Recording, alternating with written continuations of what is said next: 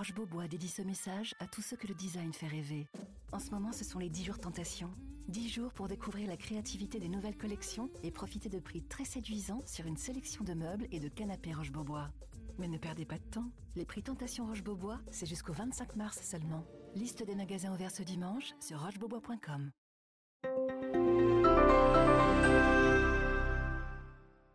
Bonjour, je suis Laurence de Charette, voici mon édito du 21 juin. Contradiction du consumérisme. Au cœur de l'acte 2, il y a d'abord l'ambition écologique. C'est ce qu'a théorisé le Premier ministre au lendemain des élections européennes qui ont placé les Verts en troisième position. En matière de lutte contre le gaspillage alimentaire, l'accélération écologique, selon le terme consacré, n'a pas attendu la révélation de ce nouveau scrutin.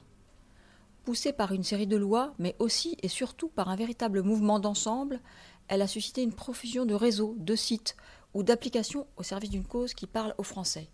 Le soin porté à cette grande chaîne nourricière qui va de la terre à l'assiette.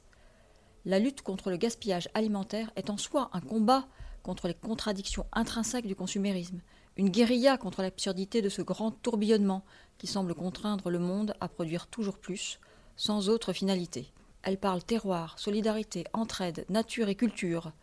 Autour de l'alimentation et de l'assiette se joue, en France tout particulièrement, quelque chose de l'attention portée à l'autre et au monde qui nous entoure. Tandis que les partis politiques se disputent la paternité de l'écologie, plutôt de droite ou de gauche, et théorisent savamment ses fondements, d'abord anticapitalistes ou plutôt antispécistes, les grandes enseignes, certes incitées par des dispositifs fiscaux, et les consommateurs, poussés également par l'impératif économique, tâchent, eux, de se faire experts de terrain. Mais une hirondelle ne fait pas le printemps. Il serait sans doute bien naïf de voir dans les premiers pas réussis de la chasse au gaspillage un blanc-seing pour l'ensemble des combats rassemblés sous la bannière de l'écologie. La crise des Gilets jaunes a rappelé que l'environnement est une préoccupation à géométrie variable, et souligné combien l'amour de la planète s'accommode mal des taxes et contraintes que prétendent lui imputer des promoteurs trop zélés.